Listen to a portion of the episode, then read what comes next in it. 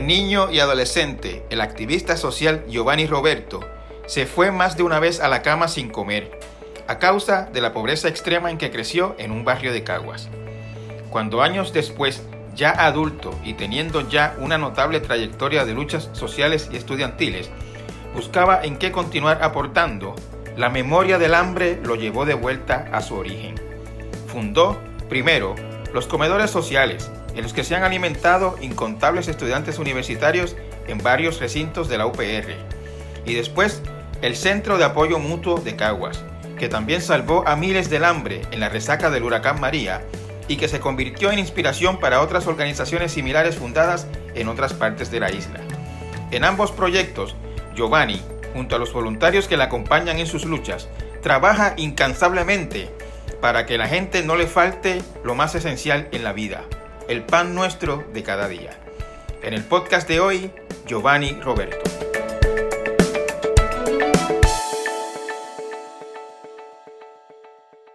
Saludos audiencia, bienvenidos al podcast de hoy. Eh, tengo como invitado a Giovanni Roberto. Giovanni, saludos. Saludos Benjamín a todos los que nos escuchan. Eh, Giovanni es un eh, activista social, eh, líder comunitario. lo conocimos hace unos años en la huelga del 2010, ¿verdad, Giovanni? La del 2010. Así mismo es, así mismo es. La huelga de la UPS en el 2010, Giovanni era uno de los líderes de, de aquel movimiento y recientemente pues se alcanzó alguna notoriedad la semana pasada cuando fue arrestado durante una protesta eh, eh, estaba pidiendo que se agilizara la llegada de las ayudas a la gente, especialmente las que tienen que ver con la alimentación, que es el área de, mayor interés de, Giovanni. Eh, y fue detenido y estuviste cuántas horas, Giovanni, nueve horas detenido. Estuve poco más de nueve horas, sí. Me arrestaron a las once y treinta y terminé saliendo después de las nueve. Y, y, te arrestaron por eh, obstrucción a la justicia y, no, y violar la orden ejecutiva de distanciamiento social, ¿verdad? Esos fueron los cargos. Sí, sí, esos fueron los dos cargos. no, no y, y la jueza, lo, ¿una jueza o un juez? Una jueza. ¿Una jueza los vio y cuánto tiempo duró la vista? La vista duró entre una cosa y otra, por lo malo que era el internet, y dentro casi dos horas. Casi dos horas, pero en lo que ya examinó el caso y hubo declaraciones y todo, ¿cuánto eso tardó? Como una hora. Una hora más. Se presentó un video, se interrogó al policía que me había arrestado y se hicieron algunos planteamientos, así que más o menos una hora. Y ella entendió que no había causa para arresto, que eso era el la primera primera etapa, ¿no? O sea, no, no entendió que no hubo ni siquiera justificación y que hubiera sido detenido en la mañana aquella. Exacto, y que los dos cargos no, no proceden, ¿no? Que no, no procedían ninguno de los dos. Sí, pues Giovanni, yo quería, yo sé que este, alguna gente te conoció pues, eh, la semana pasada con este incidente, otros te conocemos de antes porque conocemos de, tu trabajo y de tu larga trayectoria en, las luchas sociales. Y quería pues aprovechar esta oportunidad aquí contigo para pues para que te conozcamos mejor. Eh, para empezar, Giovanni, eh, ¿de dónde tú eres? ¿Dónde tú te criaste? Pues yo me crié aquí en el barrio Cañajoncito en Cagua. Este, nací en Fajardo, pero me he criado aquí toda mi vida acá prácticamente. ¿Tu, tu, tu familia es de, de o sea, ¿tú, tú, vienes de una familia de, de activistas, de militantes o tú eres el nuevo en eso? No, no, no, yo soy de, así como dice, nueva cepa. Este, mi mamá trabajó algunos años en algunas fábricas. Cuando nació mi hermano mayor, pues se dedicó a cuidarnos. Somos, nosotros somos tres hermanos. Y mi papá tuvo trabajo en distintos sitios, fue militar y trabajó en algunas fábricas hasta que se lesionó la espalda y trabajando y, tuvo entonces que pedir el seguro social que no se lo negaron hasta que cumplió la edad este y, así vivimos bastante ¿verdad? bastante humildes y bastante pobres y tuvimos pues que depender también del gobierno y como mucha de la población que atendemos pues ajá. Sí, sí, que me, me estás hablando de, de tu papá era obrero, ¿no? En diferentes trabajos, me dijiste, tu mamá también. O sea, tú, no vienes de una familia de, de universitarios, ni académicos, ni nada por el estilo. No, no, somos primera generación. tres hermanos, los tres fuimos a la universidad, pero somos primera generación. Mami ni papi terminaron el cuarto año, pero no, no, siguieron estudios. Eh, cuando tú llegaste a la UPS, si tú estabas en la huelga del 2010 y ya en ese tiempo estabas creo que casi graduándote. Me imagino entonces que llegaste como en el 2006, 2005 por ahí a la universidad. Pues yo entré en realidad en el 2000, yo, yo me gradué en el 2005, eh, la historia así completa, después me fui a vivir a, España, unos tres años, ya tuve pareja y ese tipo de cosas, y cuando terminé esa relación, pues regresé a Puerto Rico como en el 2008 y volví a entrar a la universidad, pero ya para completar magisterio. Ya hice un bachillerato en estudios hispánicos y entonces estudié magisterio español para ser maestro de escuela secundaria. Y eso era lo que estaba haciendo cuando empezó la huelga del 2010. Estaba básicamente en esa en la, en la, certificación. okay okay sí, sí. Este, y entonces, Giovanni, eh, eh, ¿cuándo fue que tú empezaste a interesarte en, en las cuestiones sociales, en las luchas, en la militancia, etcétera? ¿Tú, tú, tú puedes señalar un momento en que, o alguna experiencia que tú digas que esto fue lo que te sacó de, del, marasmo, digamos, y, empezaste a, a, involucrarte con organizaciones, etcétera? Pues sí, más o menos entre el 98 y el 2000, esos últimos años de escuela superior, allí estaban pasando muchas cosas, pasó la huelga del pueblo, fue una de las cosas que más me impactó ver la huelga por televisión, porque tampoco fue que participé o me movilicé allá. Estaba hablando de la huelga de la, la huelga de la, la huelga de la, de la telefónica, sí me impactó mucho la forma en que el gobierno trabajó la cuestión, la injusticia que yo veía por la televisión, los golpes, los macanazos, y me y, estaba full, completamente solidario con los trabajadores y las trabajadoras opuestos a la privatización. Después me indignó mucho lo que estaba pasando en Vieques, como, como ¿verdad? casi todo el país en aquella época. Y también las movilizaciones que habían por la escarcelación de los presos políticos. Fueron como tres cosas que en esos últimos dos años del milenio pues se juntaron y entonces me, generaron mucha, mucha inquietud, mucha preocupación y empecé a leer por mi cuenta, siempre me ha gustado leer y entonces he cogido tres libros, me leí de la vida de Pedro Albizu Campos, eh, me leí novelas también porque siempre tuve inclinaciones de literarias, ¿no? Y me gustaban mucho las novelas, y que me leí cosas de distinto orden, y me leí García Márquez y un montón de novelas de él, y pues, Pablo Neruda, y de momento pues entre poesía y cuentos y novelas y libros de historia, pues como que esa inquietud se despertó. En la universidad, sin embargo, fue que esa, esa inquietud pues tomó como forma organizada, ¿no? Y empecé a entender que podía lucharse, ¿verdad? Que uno podía organizarse con otra gente y tener planteamientos colectivos. Y por ahí me organicé con una, una organización socialista y, y, y pues me quedé. De alguna manera esa inquietud se, convirtió en lucha y empecé a convencerme que se podía hacer algo, ¿no? Que no había que aceptar las cosas como estaban, que se podía hacer algo. Giovanni, y en tu familia, que no hay una tradición de, militancia política, cuando tú empezaste a, involucrarte en organizaciones y a participar en marchas, piquetes, este, actividades, ¿hubo alguna eh, resistencia en tu familia? Sí, chacho. Este, para empezar, mi hermano mayor es militar y es de los militares que se cree el cuento de los militares. O sea, él, él y yo no nos llevamos, ¿verdad? Eso, eso está súper claro estamos en lados bien opuestos de la historia. Este, incluso cuando él era este ROTC en la universidad, este, yo organizaba algunas de las protestas en contra del ROTC, así que ahí había algo bien tenso en la familia. Mi mamá, por otro lado, pues todavía al día de hoy, tú sabes, sufre un poco este, el hecho de que yo sea militante social. Eh, y sobre todo en aquellas épocas que le empezó a sorprender, ¿no? Un cambio, porque yo siempre fui una persona bien tímida, que no hablaba mucho, este, que después tenía, me destacaba estudiando, pero no me destacaba ni siquiera conversando en las clases, ni respondiendo preguntas. Ya le sorprendió demasiado la situación y le, sobrecogió y siempre me amenazaba, básicamente me, me, amenazaba contándome cómo quizá habían creado listas para los independentistas, que después no iban a conseguir trabajo, ¿verdad? Y ella como que de niña o de joven pues vivió esa represión que los independentistas vivieron y siempre me aconsejaba que no me metiera en eso, que, que mejor se metiera otra gente, ¿verdad? Siempre, y hasta el día de hoy, los otros días me llamó y me vino con ese mismo cuento, después del arresto, me dijo, pero ¿por qué tú siempre tienes que dar cara? Tú sabes, ¿por qué no puedes ser otras personas? Que después te van a hacer daño a ti. Y yo, pues yo le explico, ¿verdad? Eh, sin embargo, el cambio más grande que ella tuvo en relación conmigo fue en la huelga del 2005, que también yo participé en una huelga estudiantil que denunciaba el aumento de matrícula y ella fue como bien solidaria conmigo particularmente, no no necesariamente con la causa, pero pero sí se mostró de una manera bien bien, ¿verdad? Lo que ella es humana y bien sensible, este, y me ayudó mucho como que hizo un cambio en su mentalidad y siempre ha estado desde entonces, pues me apoya, no, no, importa si está de acuerdo o no, ella está de mi lado siempre. Y ha sido bien importante ese, ese cariño de mi madre, porque imagínate, si la madre no apoya a uno, ¿verdad? Uno como que no tiene ese soporte. Claro. Giovanni, y me dijiste que, que no te llevas con tu hermano, ¿no te llevas políticamente o, o, ha trascendido eso a nivel personal?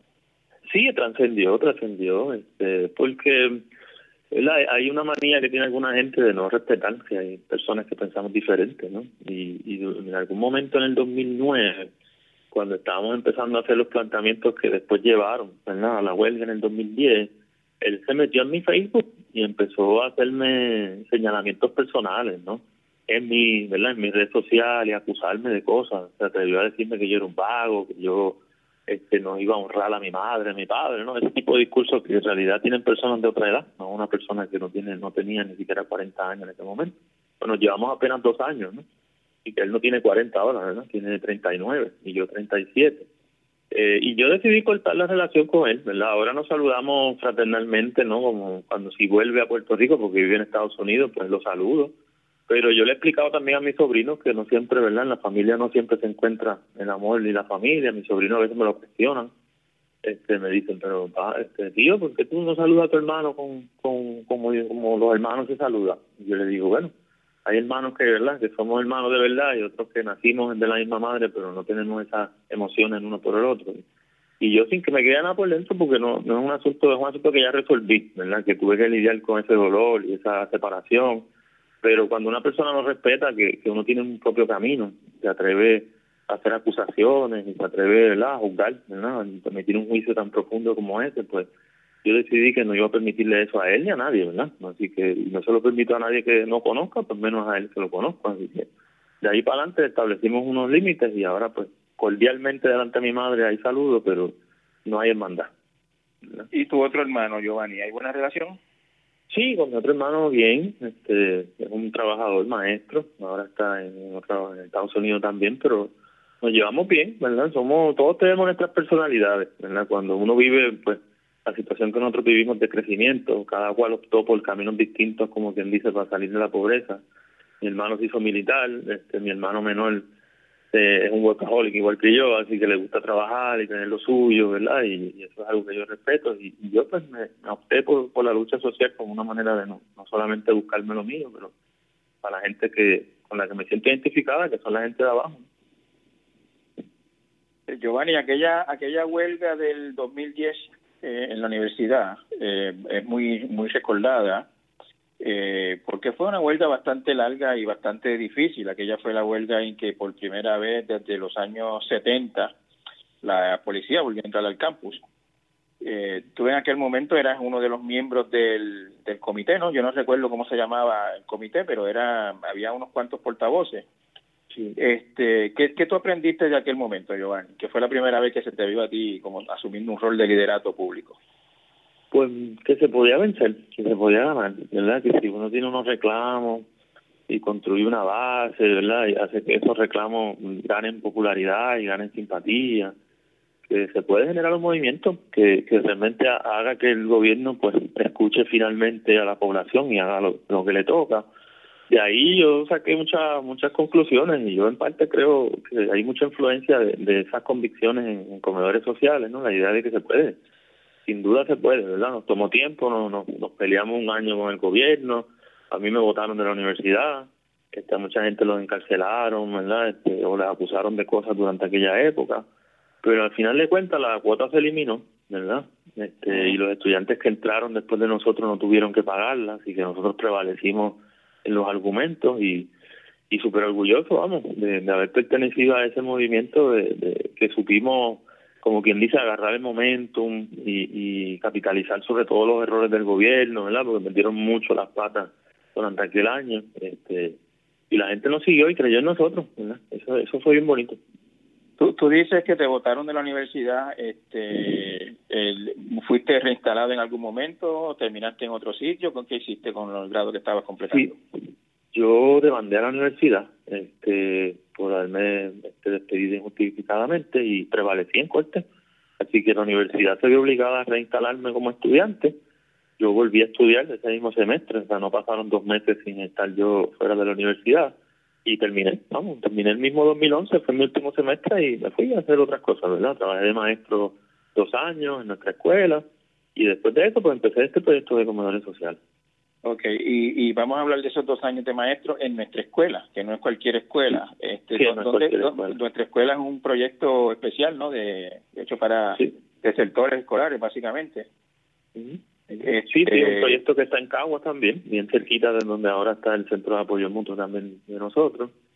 Eh, trabaja con estudiantes que el sistema los expulsó, ¿verdad? El sistema de las escuelas regulares son estudiantes con los que obviamente tienen una identificación muy profunda porque son estudiantes pobres, que pues, todo el mundo le da de codo y siempre les ha dicho que no, no van a llegar a nada. Este, y nuestra escuela tiene una, una posición bien digna de, de hablarle a estos estudiantes y dirigir unos, unos esfuerzos pedagógicos hacia ellos y tuve esa gran oportunidad que me dio Justo Méndez y, y todo el personal de nuestra escuela y, y la aproveché esos dos años hasta que surgió pues la idea de formar otra cosa y pues seguí mi rumbo por acá. ¿Qué, qué, qué aprendiste en esos dos años? Este, tú me, habías terminado un bachillerato en hispánico y volviste a la universidad porque querías dar clase. Tuviste dos años dando clase. ¿Qué tal te pareció esa experiencia? Pues bien bonita. Este, sobre todo, más que la, la cuestión pedagógica, ¿verdad? Y eso allí, los que han pasado por nuestra escuela lo saben. Allí es una, una cuestión de sanar, eh, es un asunto de aprender a abrazarnos. Yo, yo no soy el mismo después de la escuela, ni abrazo a la gente de manera igual, ¿verdad? Y eso lo sabe justo y la gente que ha estado en nuestra escuela, porque allí nos abrazamos, nos damos cariño, hay un enfoque bien multidisciplinario desde lo social, desde lo emocional, y, yo estaba en esa búsqueda también de, sanar dolores y sanar traumas, y la escuela fue, fue un refuerzo en ese proceso personal, pude ver el, impacto que tiene cuando uno tiene un enfoque humano, social, eh, no solamente pedagógico, el, el el aprovechamiento académico no es que no importe, pero es que se complementa de una manera tan bestial que se construyen nuevos seres humanos. Y yo creo que esa es la, la fortaleza de ese proyecto, en que cuando alguien se gradúa de allí, tiene una experiencia que lo saca a la calle pues siendo otros seres humanos. Y a fin de cuentas eso es lo que yo también percibo, ¿no? La gente tiene una experiencia que los transforma y que nos ayuda a ser mejores personas. tú, tú, tú, tú me cuentas que que, tuviste dos años allí y que te fuiste para, para otra cosa. Y esa otra cosa, eh, tengo entendido que es el, los comedores sociales, ¿no? Sí, sí, sí. ¿Qué, qué, son los, qué, son los comedores sociales, Giovanni, y de dónde surge esa idea? Pues mira, los comedores son un proyecto de distribución de comida. Nosotros no funcionamos basado en un modelo de aportaciones la comida puede ser gratis si la persona no tiene nada que dar, pero siempre sugerimos que las personas aporten algo. Y eso tiene que ver mucho con, con nuestra teoría, ¿no? De que la gente necesitamos romper las relaciones de dependencia. Nosotros hacemos solidaridad, siempre enfatizamos. No hacemos caridad. La caridad que solo es dar en una dirección, pues deja que la gente que recibe se quede ahí siempre en posición de recibir. Y nosotros que tenemos otra visión política, pues pensamos que hay que convocar con lo que se hace, convocar a que la gente se active, que la gente haga algo.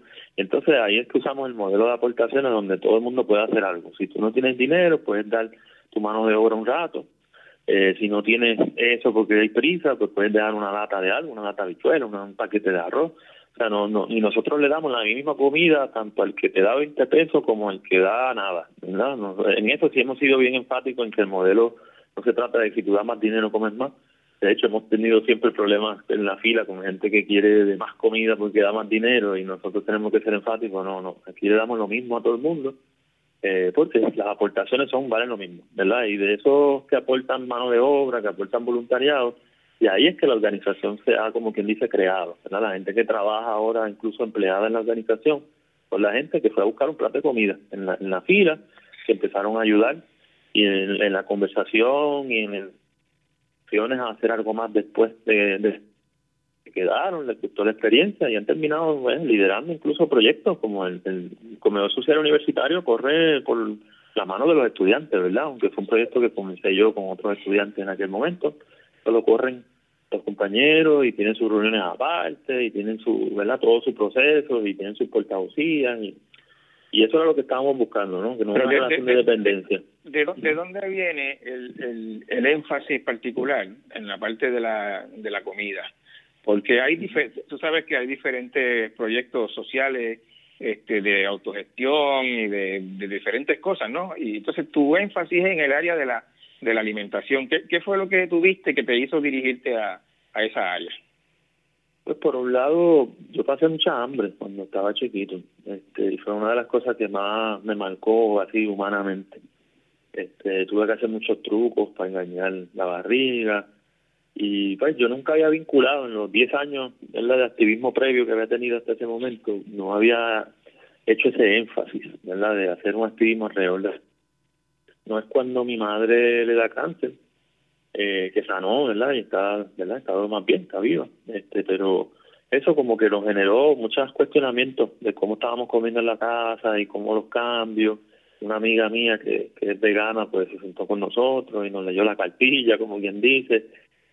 Y yo después de eso he dejado de comer carne, ¿verdad? No, no soy vegano ni vegetariano full, este, como huevo y como pescado de vez en cuando, pero no consumo carne y tengo una dieta pues, bastante limitada en cuanto a ese tipo de cosas y mami tampoco ya dejó de comer carne, así que nosotros cambiamos la dieta, entonces algo empezó como que a picarnos, ¿verdad? Decir, bueno, yo que siempre tengo la vena social y la vena política, pues empecé a jugar con la idea de hacer algo que mezclara las dos cosas, ¿no? Que había antes, antes, antes, de llegar a ello, Giovanni, me dice que pasaste hambre cuando niño. Eh, sí, ¿de, de, qué, ¿De qué etapa estás hablando? ¿Tenías menos de 10, más de 10, pues adolescente? ¿Cómo, cómo, era ese ¿Cómo era esa experiencia? Pues fueron temporadas largas, tú sabes. Yo, si te puedo decir, he pasado hambre toda la vida. este y 8, 10, 12, tú sabes, este, eran hambres distintas, pero eran hambres siempre. Y mami, pero hambre, hambre, cuando uno dice, tú me dijiste, pasé mucha hambre uno literalmente piensa que ves que no había comida para, para, para ti. Sí, no, no había comida. Yo por suerte eh, vivíamos en el campo, vivo todavía en el campo, y en el monte había pues malanga, y había yautía, y había calabaza, entonces pues ñame, ¿verdad? ñame de monte, como se dice. Entonces papi, las vacaciones era irnos por el monte con el machete y el pico, a ver dónde identificábamos un un bejuco de, de ñame y por ahí empezaba a sacar el ñame porque eso era lo que había para comer. este Y eso pues a mí me... No, nos gustaba mucho que, que la convocatoria jangueo familiar fuese ir para el monte a sacar comida, sabes. pero, pero lo hacíamos porque había que comer. este Mami vendía gandules, nosotros hacemos pasteles este para recaudar fondos para la familia, para poder comprar entonces otras cosas. Este vendíamos pedazos de calabaza, lo que no nos comíamos pues lo vendíamos para adelante, este hacíamos muchas cosas, mami también siempre ha sido una luchadora y es de las personas que más yo agarro esta vena de luchador porque no dejarse aminarar por la pobreza y, y sacar a tres hijos para adelante, ¿verdad? Con todo el dolor del mundo, pues sí fue un sacrificio brutal, o sea, yo la vi llorando muchas veces, la vi limitándose mucho en sus cosas, este pues muchas cosas que uno pero habrá, habrá, gente, habrá gente oyendo esto que dirá, este, pero no había cupones, o no había pan, o no había... Había, sí, había. Había, pero es que eso no da, eso todo el mundo lo sabe, todo el que recibe cupones sabe que eso no da, eso da para un par de semanas, pero un mes, una familia de cinco, eh, con tres niños, más o menos nos llevábamos un año entre medios, ¿verdad? Mi hermano menor y yo nos llevamos diez, diez meses, o sea, teníamos técnicamente, hay un mes, hay un mes y pico al año que tenemos la misma edad. Así que estábamos todos en una etapa de crecimiento, tres varones, comíamos mucho. Este, entonces eso no daba, tú sabes. Así que había llegado los cupones y se usaban para comida, pero cuando se acababan los cupones había por lo menos dos semanas. que Cuando yo digo que había temporada de, de hambre es porque pues al mes que uno comía más o menos bien y había otras dos semanas que había que hacer lo que se pudiera para comer. sobre todo las navidades, a mí yo, yo no olvido las navidades porque la navidad siempre está asociada a la abundancia de la comida y en nuestro caso era como la época de, menos abundancia, porque no estaban los comedores escolares, ¿sabes? Por eso es que para mí esto no es un asunto cualquiera, claro. es un asunto que está, está directamente vinculado a mi experiencia, ¿verdad? Muy profunda y de mucho dolor. Y yo recuerdo particularmente una, unas navidades que lo único que había era guineo, ¿sabes? Toda la navidad yo comí guineo. Este, y ya había un punto que a mí me daban ganas de vomitar. O cuando yo veía el guineo encima del plato, tú sabes, yo, yo ¿sabes? Se me hacía un taco en la garganta. ¿sabes? ¿Guineo, guineo hervido o guineo? Guineo sancochado. Sancochado. Ok. Y, yo, yo veo un guineo ahora, yo, yo como guineo maduro, pero yo un guineo sancochado ahora y todavía me da cosa. este, te, te, te oí decir que, que hacías trucos para engañar el hambre. Cuéntame qué, qué trucos serían esos. Pues mira, este nosotros vivíamos en una casa pequeña, este, que no tenía pues cuarto para todo el mundo, así que mis dos hermanos compartían un cuarto y yo dormía en la sala. Yo dormí por mucho tiempo en un catrecito que dejaba por las mañanas y por la noche pues lo abría. Este, y entonces como esa era mi situación, pues yo me iba para el baño, me abría la pluma como que me estaba bañando y me acostaba en el piso del baño mientras corría el agua para adelantarme como quien dice al sueño. Este, era una manera como de ponerme de ladito, este, y entonces el estómago se iba aplacando un poco y cuando me tocaba la hora de dormir, pues ya yo estaba más ready para dormir, ¿verdad? Porque los que están acostados con hambre saben que el hambre cuando más te empieza, chaval, es cuando tú te acuestas a dormir, que la barriga empieza a sonar, que de momento uno dan ganas de comer más que antes, entonces, pues, yo como que empecé a desarrollar esa manía de no querer, como era el último que me tenía que acostar, porque era el que dormía en la sala, tenía que esperar que los demás se acostaran, no me podía acostar antes. Pues empecé a bañarme el último y a acostarme lo más rápido que pudiera después de bañarme para que así la barriga pues, estuviese ya como que en ese adelanto de sueño y no me molestara tanto. básicamente te esforzabas a cansarte para, para, para no pasar mucho tiempo buscando el sueño. Exactamente. Eh, Giovanni, y, y en ese momento, yo sé que tú eras un niño, este, posiblemente preadolescente, eh, pero tú, tú, tú en ese momento tenías pensamientos de por qué, por qué yo no puedo usar, por qué no hay comida, por qué unos tienen mucha comida y otros no tienen. Ese tipo de ideas que uno las desarrolla después pues leyendo, viendo, eso, qué sé yo, tú que lo estás viviendo, en algún momento eh, en ese proceso, ¿llegabas a ese nivel o sencillamente era una experiencia que estabas viviendo y que quizás en ese momento encontrabas inevitable? Sí, no, era una experiencia bien, individual y no tenía conclusiones sociales ni conclusiones políticas. Obviamente veía que en la escuela los demás vivían mejor que yo, ¿verdad? Y que regresaban con cosas después de las navidades y que nadie tenía esa historia. Antes vendían en la escuela esas bonitas del paquete amarillo. Este, y yo recuerdo mucho porque eran bien baratas, eran valían una peseta. Pero yo no tenía la peseta. Entonces siempre pasaban por los salones y todo el mundo compraba y yo siempre me, quedaba como que callado y siempre le decía a la gente que no, que no, que no quería. Este, que no me gustaban, pero en realidad me gustaban. Este, y todavía ahora las compro. Cada vez que me paro en una vez las tienen, las compro como una forma de, recuperar la historia perdida. Pero pero me perdí muchas cosas y tenía que como que viví con mucha vergüenza, tú sabes. Una de las cosas que más recuerdo es esa imposibilidad de, de, de sentir en público lo que vivíamos de manera privada, ¿no? Porque a nadie le gusta llegar a la escuela en enero y contar que pasaste por la Navidad comiendo guineo. Sea, la gente lo que cuenta es las, fiestas que vivió y las cosas que le regalaron. Y nosotros no teníamos esas anécdotas. Así que, pues yo yo que siempre he tenido tendencia así como de ser introvertido, de estar medio callado, pues la verdad que la pobreza como que me aumentó esas tendencias de estar solo en la escuela, de no hablar con mucha gente.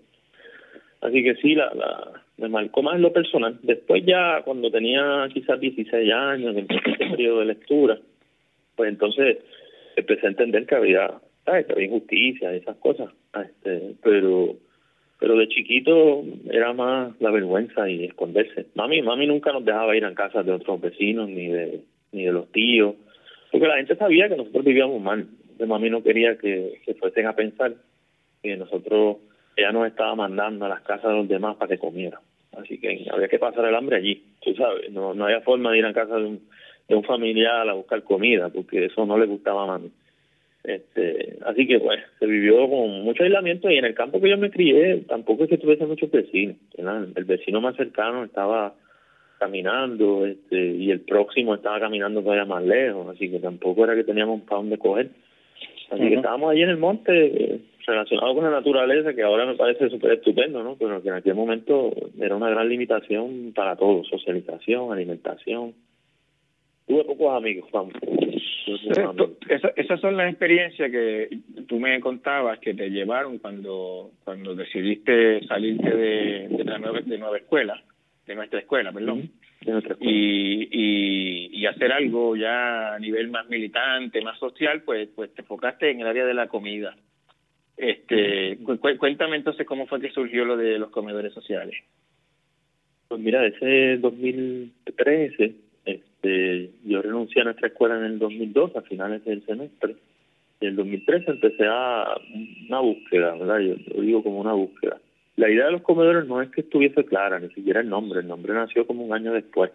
Pero yo lo que tenía claro era que yo quería hacer algo relacionado a la comida, que no quería que fuese un negocio, tenía como las cosas que no quería que fuesen, no quería montar una cafetería, quería que fuese un proyecto social, quería que fuese un proyecto político, económico, social, activista, ¿verdad? Entonces, pues monté unas mesitas en la Yupi eh, y empecé a ofrecer la comida pues, por donativo. Si la gente tenía, y la empecé a ofrecer a cuatro pesos. Si tenía los cuatro pesos, y empecé a decir a la gente, pues, y si no los tienes, pues lo que tú tengas. este Y alguien me, me sugirió, contra, si tú vas a hacer eso, pues deberías pedir ayuda, porque tú bajas todo el cajo tú solo y después subes todo eso en el cajo tú solo. Deberías que la gente que no puede darte algo, pues que te ayude. Y yo pues le tomé la palabra. Y así que la semana siguiente empecé a pedir ayuda, ¿verdad? Y si no tenían para darme algo de dinero, pues le decía, pues quédate un rato y échame la mano aquí.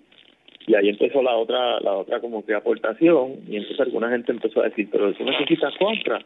Este, yo, bueno, sí, si me trae algo, tú sabes, yo lo puedo. Este, y así como que empezó en la práctica, empezó a montarse el modelo, que nosotros le llamamos el modelo de tres aportaciones ahora pero que en aquel momento simplemente era pues las ganas de hacer algo que tuviese que ver con Cuando, se empezó eras tú solo, tú literalmente solo. Sí, sí, sí, sí, era mi mamá y yo, claro, mi mamá es la cocinera estrella, o sea, este, y yo cocinaba algo de las carnes y hacía la, toda la parte de distribución, compra, etcétera, ¿verdad? Este, pero éramos nosotros dos y yo estaba en la de sobrevivir. Yo también este eh, tenía depresión, ¿verdad? Y entonces fui a un psiquiatra naturista que, que se llamaba Efraín Ramírez, un psiquiatra un genio. Para mí es una de las personas que, que cuando se reescriban los libros de la historia de Puerto Rico, Efraín un genio, ¿verdad? Desarrolló un método de trabajo con las personas, un método comunitario. Me hizo pensar en que si yo quería ser feliz, yo tenía que hacer pues lo que yo quería hacer, ¿verdad? Su misión de vida, el propósito. Me llamaba, tienes que identificar cuál es tu propósito en esta vida, Giovanni. Y tú tienes que trabajar en torno a ese propósito, ¿verdad? Y eso es lo que me lleva un poco fuera de, nuestra escuela. Yo digo, bueno, la pedagogía, estar en un salón de clases, me ayudaba por un lado, pero yo tengo pues, una deficiencia que es que me chupo las, los dolores de los demás. Si a mí tú, tú te sientas conmigo un rato y te voy a escuchar, pero tú te vas a ir feliz porque te liberaste y yo me voy a quedar triste porque me quedé con tu tristeza. Entonces, estando en esta escuela, pues me, ah, me daba mucha tristeza todo lo que yo, lo que vivía con los estudiantes, lo que los estudiantes me contaban. Y entonces como que no me, no me ayudó a mí, ¿verdad? Era como algo que me estaba debilitando hasta cierto punto. Y entonces decidí, bueno, yo si quiero recuperar mi estamina y mi felicidad, tengo que salir de aquí y entonces buscar mi propósito, ¿verdad? Que es lo que este doctor naturista pues me recomendaba, sin duda este y empecé a buscar mi propósito en, el trial and error que a veces uno tiene en esta vida, ¿verdad? Y, y la comida de momento hizo clic, tú sabes, toda esa hambre de niñez y de adolescencia, de momento contra, quizás mi propósito está por aquí, ¿verdad? Está por, ¿verdad? Mi mamá había vivido ese cáncer ese mismo último semestre, en 2012, eso que de repente como que hizo los muñequitos y dije, contra, pues quizás es la comida y quizás es el servicio a través de la comida y la organización social a través de la comida, ¿no? Que es el propósito así después de todo nuestro. Así que por ahí empecé a, conectar las cosas y, empecé solo. Después se me unió gente, tú sabes. Hay gente que todavía está con nosotros. Hay gente que ahora trabaja en el proyecto. Ian Suárez, un estudiante que estaba en su primer año en, la Universidad de Calley. Yo empecé en Río Piedra y en Calley más o menos la misma vez porque me había mudado a Calley y vivía bien cerca de la UTR de Calley. Así que decidí, bueno, voy a tratar aquí un comedor allá y un comedor aquí. La idea también era que no me sacaran de la Yupi, ¿verdad? Que no me identificaran, que no pudieran establecer un patrón de ir, porque sabemos que en la Yupi pues hay que tener ciertos permisos para uno poner una mesa y por más que tú regales la comida, me trataron de chaval varias veces y me trataron de quitar la mesa y por más que yo les explicaba que esto no estábamos vendiendo, que estábamos aceptando donativos, pero que, en fin, en la Yupi se le hizo difícil entrar en la lógica de lo que yo le estaba planteando a la, administración. Este, así que algunos estudiantes empezaron a ser bien solidarios este, y empezaron a quedarse conmigo en la mesa y empezaron a coordinar conmigo. Bueno, tú vienes la semana que viene, pues yo voy a estar aquí la semana que viene y así el grupo empezó a formarse, ¿verdad? Este, entre gente que yo conocía ya, que se decidió apoyarme. A esa amiga vegana que te digo, Aliana, ella empezó a darme la mano en las mesas de la Yupi. O sea, ella vio mi propósito, decidió apoyarlo y empezó a darme la mano. Otro otro otro muchacho, José, este, también amigo mío de antes de la huelga, pero decidió apoyarme también y empezó a darme la mano y así, pues, en verdad, si no llega a ser para esa gente, yo no hubiese resistido tanto, ¿verdad? Porque no hay, no hay cuerpo que aguante tanto peso. Eh, por suerte tuve gente, angelitos, como dicen uno, que, que me, dieron la mano y, el grupo no tardó en coger forma. Este, y coger un nombre también. La idea de comedor social salió cuando un administrador de la universidad me pidió que le presentara una propuesta. Yo le hice una explicación muy coherente cuando trataron de sacarme. Pero él me dijo, no, no, tú, me tienes que escribir esto en, un papel y tú tienes que presentar una propuesta. Entonces yo hice mi research, que no había hecho, ¿verdad? No había hecho una investigación sobre proyectos parecidos, pero me puse a investigar. Entonces vi que en algunos otros países le llaman comedor popular en el caso de Puerto Rico, pues ponerle comedor popular era un poco problemático. Sí, iba a tener, que, iba, a tener un comedor PNP también al lado. Exacto, iba a tener que explicarle mucho. Así que buscamos un nombre que... Y entonces en Europa, los comedores populares es el nombre que tienen en América Latina, pero en Europa pues se llaman comedores sociales. Así que optamos por el nombre que se nos hacía más fácil de no tener que estar peleando el significante este y optamos por ese nombre de comedor social pero salió casi un año después, ¿no, hombre? Y el modelo de aportaciones salió también varios meses después de haber empezado en la práctica a tratar de formarlo. Eh, eh, Giovanni, eh, yo sé que el comedor social en, Río Piedra, sobre todo, terminó siendo un resuelve para muchos estudiantes que la pasan muy mal. La gente no lo quiere creer, no lo quiere entender, lo refuta cuando uno lo dice, pero el estudiante universitario es bien pobre por lo general, es porque muchas veces están solos en, el área de Río Piedra, en San Juan, son de la isla, eh, reciben un estipendio a veces de los papás, a veces no, este, se le acaba a mitad cuando vienen los proyectos y las cosas. Este, ¿tú, ¿Tú habías vivido experiencias similares y, la, y, y, las viste eh, reflejadas en los muchachos que tú atendías allí en el comedor? Sí, no, definitivamente. hay, hay muchos estudiantes pobres y muy, muy pobres otros, tú sabes. Hay desde los que, pues, se quedan sin dinero quizás unas semanas al mes, cuando la beca se acaba, cuando lo que le dan su papá se acaba, porque son, son pobres como quiera.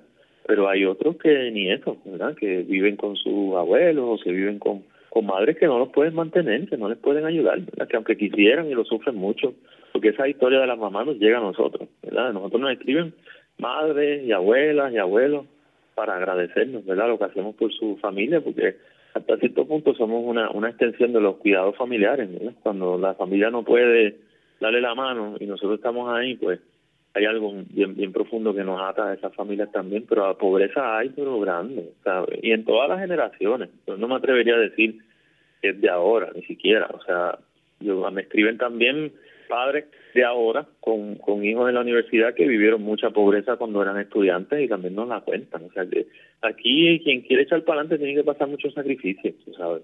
No en balde los, los porcientos de la degradación empiezan a bajar y, y, empiezan a quitarse antes de terminar, tú sabes, porque nadie quiere vivir en la miseria cuatro o cinco años, tú sabes, sobre todo cuando tú sabes que cuando sales de la universidad no tienes garantizado que vas a conseguir empleo.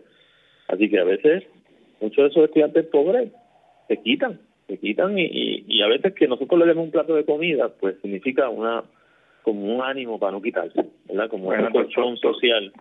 Todo, el mundo sabe que un plato de comida caliente le resuelve la vida a cualquiera. Exactamente. resuelve depresiones y resuelve dudas y resuelve de todo. Cuando, como dice, no hay más, no hay refrán más cierto que ese de corazón, pues barriga llena, corazón contento. contento. no puedes estudiar con cuando tienes la barriga vacía. Es que no te puedes concentrar, no, no, no te entra la información, tú sabes.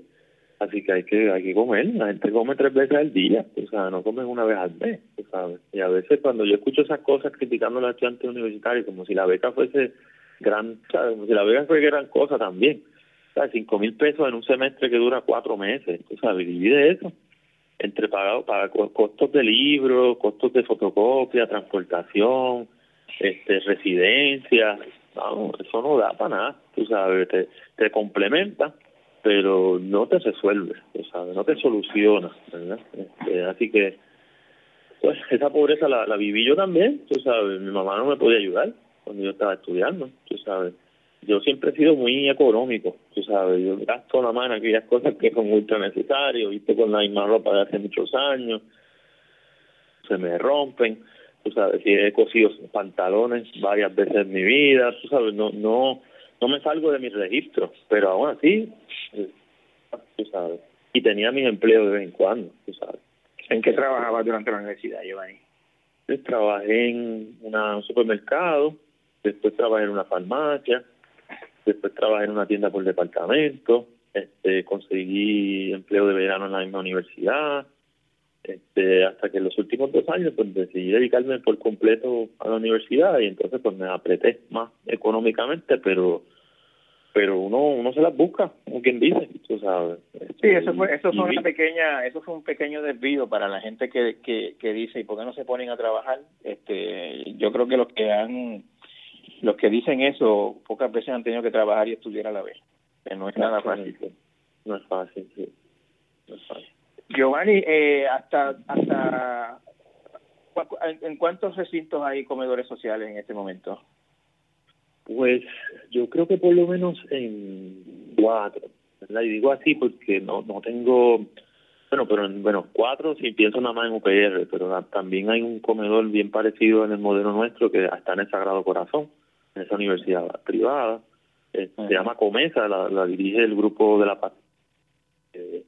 Y son un grupo bien interesante y bien, bien luchador contra el hambre. Y que yo diría que por lo menos en cinco recintos universitarios hay comedores en Utuado. En Ponce los estudiantes lograron que fuese parte del reglamento del Consejo de Estudiantes. El Consejo de Estudiantes, no importa qué generación llegue ahora a la Universidad de, la de Ponce, el Consejo está obligado a organizar de vez en cuando un comedor social para los estudiantes como parte de su reglamento. Eso fue algo bien interesante. Bien interesante. Giovanni pasó en el 2017, pasó María, y, y después de María, pues eh, alguna gente ha dicho que descubrieron, entre comillas, la pobreza, este, quedó realmente expuesta más que descubierta. Eh, y, y, surgió eh, el Centro de Apoyo Mutuo que está en Caguas. Eh, me corriges, surgió después de María, ¿cierto? surgió después de María, sí. Este, Cuéntame cómo surgió el Centro de Apoyo Mutuo y qué es. Pues mira, la idea del, Centro de Apoyo Mutuo surgió después de Irma. Entre Irma y María, básicamente como que conceptualizamos que si había un huracán de ese tipo y sucedía algo como lo que sucedió, que nosotros que trabajamos el tema del hambre teníamos que dar una respuesta organizada. Así que tuvimos como toda la conceptualización, la hicimos previo a Irma y después de Irma, sin saber que venía María, ¿verdad? Este, así que cuando vino María y se tumbaron todas las comunicaciones, nosotros teníamos como quien dice el nombre o el concepto, la idea del apoyo mutuo como que iba a ser el concepto motor, porque siempre estábamos enfocados en que okay, va a haber mucha caridad después de esto. Porque nosotros leemos, ¿verdad? Y sabemos que después de sucesos de desastre viene el capitalismo del desastre y viene la caridad y viene lo que había pasado con Katrina, ¿verdad? Yo, yo en el 2005 yo vi, vi de cerca, no de cerca porque estuviese por allá, pero porque leía mucho de lo que estaba pasando este con, con eso, con Katrina. Todo lo vi, todo lo vimos, todo, lo vimos, así que yo pues este, con esa conciencia le planteé al grupo, aquí hay que ¿verdad? hacer algo detrás de un concepto que, que no sea caridad, ¿verdad? porque nuestro concepto de dignidad no nos va a permitir hacer eso, pero que pueda realmente activar una, una movilización social en favor de la gente que tiene hambre. Así que este, cuando pasaron ya dos o tres días después de María, que todo el mundo estaba más o menos bien y logramos localizarnos algunos que otros, convocamos una reunión que fue en la casa de mi madre, donde me estaba quedando en esos días, y, y ahí terminamos de, cuajar el bosqueo. Una organización que está en Cabo hace varios años ya también, Pie, que hace un trabajo de, desde lo cultural y desde el arte, desde distintas cosas por la comunidad allí del casco urbano. Tenía un local que todavía no habían podido, como quien dice, limpiar y reparar, pero que ya era de ellos. Entonces nos dijeron, mira, nosotros tenemos este local, este nosotros, como quien dice, teníamos, nosotros teníamos la comida de lo que iba para la universidad, y eso era lo único que teníamos, te lo juro. no había universidad y no había universidad. Nosotros teníamos 135 dólares en la cuenta. 135, no me olvida porque me tocó a mí a ir a, a tratar de sacar los 135 pesos de la cuenta y no me dejaron sacarlo de la cooperativa completo, así que tuve que llenar tres o cuatro veces el papel, bueno, y me acuerdo porque la presión de la fina en aquellos tiempos me, todavía no se me olvida las miradas de la gente y mi vergüenza, tratando de sacar aquellos 100 pesos. Este, pero teníamos la comida que teníamos almacenada para el comedor de la universidad. Así que toda esa comida la, la pusimos como la primera inversión en el centro de apoyo mutuo, con aquellos primeros 100 pesos, y arrancamos a repartir comida por ir para abajo con el modelo de tres aportaciones. Si tú tenías un paquete de arroz en tu casa y se te había ido la luz y tu estufa era eléctrica, llévanos el paquete de arroz y nosotros lo vamos a cocinar para 10 o 15 personas más. y la gente entendió rápido el modelo. Nosotros logramos organizar más de 50 voluntarios y voluntarias durante esos primeros meses. Era gente que estaba allí todos los días, que llegaban a las 5 de la mañana, que eran cocineros, cocineras, tú sabes, de grandes cantidades, y de momento había una, una potencia alrededor de aquel centro que yo no lo había vivido, ¿verdad? Nosotros mandamos un compañero con dos más, mandamos tres personas para Yabucoa a explorar, porque vino una, una de las voluntarias, vino un día llorando allí, porque había leído en el periódico que en Yabucoa se estaba pasando hambre y nos pidió que hiciéramos algo, ¿verdad? Y nosotros mandamos tres personas sin, con, ¿verdad? sin comunicación casi, con, con la tarea de identificar qué se puede hacer en Yabucoa para cocinar allí. Y así fue, los compañeros fueron para allá, estuvieron tres días, nosotros no supimos nada durante esos tres días de esos compañeros y regresaron con el local identificado, con los cocineros y las cocineras identificados, y por un mes y medio estuvimos este, supliendo el alimento a un comedor que se empezó a desarrollar también en Yabucoa. Este, así que hicimos muchas cosas bien locas y bien interesantes. La idea del centro de apoyo mutuo con ese concepto se, también se regó por la isla. Este, hicimos una reunión que ahí Xiomara, mi amiga, nos ayudó a convocar con otros medios este, y de activistas que habíamos estado en otros procesos con nosotros, le pudimos contar lo que estaba pasando en Caguas y le pedimos, le hicimos un llamado, mira, aquí hay que activarnos. O sea, nosotros creemos en la gente, creemos en ser activistas y estos son los momentos para hacer algo por la gente que está pasando hambre, por la gente que está pasando necesidad. Le contamos más o menos la cosa como iba y cada cual se lo llevó y montaron estructuras por toda la isla, ¿verdad? Ahora hay un, campo, un centro de apoyo mutuo en Bucarabones en Las Marías, hay en Lares, hay dos, este, hubo por un tiempo en Camuy, este, en Río Piedra hay un esfuerzo que se llama la Valla Común, o sea, de repente ese llamado que, que desde Cabo y desde aquella experiencia que esa gente pudo ver y, experimentar, pues se multiplicó. Yo, conozco el de, yo, conozco el de la el de las Carolinas en Caguas. También, ese, ese de, de voluntarios. Claro, y aparte, y yo sé que aparte de, por lo menos en el de las Carolinas, no sé si en otros es igual, en el de las Carolinas, es comida, la comida es parte de la, del, apoyo, ¿no? Pero se hacen otras cosas allí también, se dan clases, se, se, dan talleres, este, se atienden niños, etcétera. Y en una escuela rescatada, que la última vez que, que vi tenía un programa para que le dieran el título de la escuela, no sé si eso se habrá resuelto. Ah, este, pero, pero que básicamente trasciende el, meramente la comida, ¿no? Es, también de, otras, de otro tipo de experiencia. Explícanos un poquito de eso. Sí, sí, la idea de, apoyo mutuo, del centro de apoyo mutuo es para que no, no solamente sea la comida, ¿no? La comida fue como una entrada en, en algunos espacios, pero en otros espacios nunca se cocinó. En, en Bucarabones, en Las Marías, la comida no fue lo que agrupó a la gente, más bien el entretenimiento, eh, las tareas para los niños, ¿verdad? Estando muy aislados y no teniendo electricidad y todas esas cosas, pues empezaron unos programas educativos. Eh, hay en algunos, hay, por lo menos en los de Cagua, hay programas de acupuntura. Eh, mi compañera y yo estamos certificados para poner agujas en la oreja como auriculoterapia a través del proyecto de salud y acupuntura para el pueblo. Eh, y así quedamos acupuntura hasta los otros días. Tuvimos un proyecto, hasta esta pandemia, teníamos todos los viernes un programa de acupuntura en la oreja. En las Carolinas también hay un proyecto de, acupuntura que era todos los jueves. Este, y así se hacen muchas cosas. En el camp de Caguas nosotros damos cine al aire libre, este se sigue el comedor y ahora lo corre la organización Urbe a Pie, tiene su comedor y se llama el Caldero Nocturno. Este, y teníamos, tenemos muchos planes para ese centro, porque un espacio también rescatado en el casco urbano de Cagua. La gente que es de Cagua y tiene cierta edad sabe que nosotros estamos ubicados donde estaba el antiguo Seguro Social. ¿verdad? Un edificio de dos plantas, este, está bien grande con su propio parking, entonces allí queremos hacer, tú verás, vamos a hacer muchas cosas. Así que... Eh, Giovanni, y si, tú, podrías calcular eh, cuánta gente ha comido, de cuántas comidas se han preparado en, en el Camp de Cagua, que es como el principal y el, el primero que hubo. Pues yo podría decirte quizás más de 100 mil, ¿verdad? En su momento teníamos números que iban casi por los 70 mil, ¿verdad? Cuando empezamos a tratar de informarle a nuestros donantes, empezamos a hacer cálculos, pero pero no es yo no he sido tampoco tan riguroso con esa contabilidad. Muchas veces es difícil con el empuje del día y con los pocos voluntarios con la cabeza se cuenta tener el, conteo al día. Pero yo me atrevería a decir que nosotros repartimos más de 100 mil platos durante esa emergencia porque es que era fuerte, o había 300 personas en desayuno, en el almuerzo pasábamos de 500, a veces, ¿sabes? A veces más.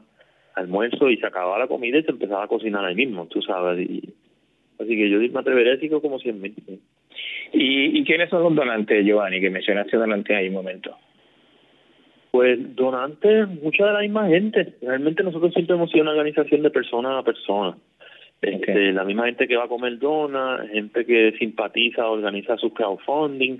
Hay un grupo bien alerta en la diáspora que se organizan en torno a diferentes organizaciones. Han formado ahora lo que le llaman siempre presentes. Este, de hecho, están corriendo ahora un, crowdfunding en, en, Facebook para nosotros. Este, y han hecho distintas actividades desde la diáspora pero es mucho de la TH móvil, ¿sabes? Si yo te dijera que, que recibimos mucho donativo pequeño, mucho, bueno, en esta época hemos recibido hasta donativos de un dólar de ATH móvil, este, cinco pesos, quince pesos, el promedio, cuando hicimos esos cálculos hace dos semanas, el promedio eran como veinte pesos. Como 20 pesos. Así que en la, en la suma, en la suma de las, poquito a poco, pues, se llega mucho, pero no es que haya tantos donantes grandes, ¿verdad? Ni, tampoco de miles de pesos. Con el tiempo, pues algunas personas ya respetan. El proyecto y su organización. Así que hay una organización en Estados Unidos que se llama Grassroots International que nos ayuda, que son nuestros aliados y nuestras aliadas porque entienden nuestra filosofía y siempre están ahí para nosotros. Este el María Font también, que lo dirige Xiomara Caro, es mi amiga. Este y, y, a la misma vez pues, que nos apoya a nosotros, ha apoyado a más 30, 40 organizaciones más. Este, pero han sido así, este, pocas organizaciones y muchas, muchas, muchas personas. Eh, eh adquirió el, el CAMP de Cagua, adquirió como alguna relevancia otra vez en esta eh, experiencia de, pues, de la paralización por causa del, del COVID-19 eh, aumentó la demanda por comida, ¿verdad? eso fue lo que ocurrió, sí. cuéntanos. Sí, sí, no, ahora mismo este, nosotros tenemos como quien dice un cuadro telefónico, que primero estaban dos personas, aumentamos a tres hace dos semanas, y esta semana estamos tratando de que por lo menos cinco personas reciban llamadas porque no damos abasto, ¿verdad? La cantidad de personas que está pasando hambre, vamos, se puede contar por miles y miles y nosotros pues todavía podemos atender cientos, ¿verdad? Así que hemos estado bregando con esa incomodidad, con ese mal sabor de, pues, de hacer todo lo que podemos, claro, y sentirnos bien con eso, pero a la misma vez saber que el problema trasciende la capacidad de, nosotros o de cualquier otra organización sin fines. Aquí casi todas las sin fines, cuando las grandes de renombre funcionan con poco dinero y funcionan con fondos que tienen que pelearse y que se les acaban antes de, de a finales de año y que no les sobra nada a finales de año.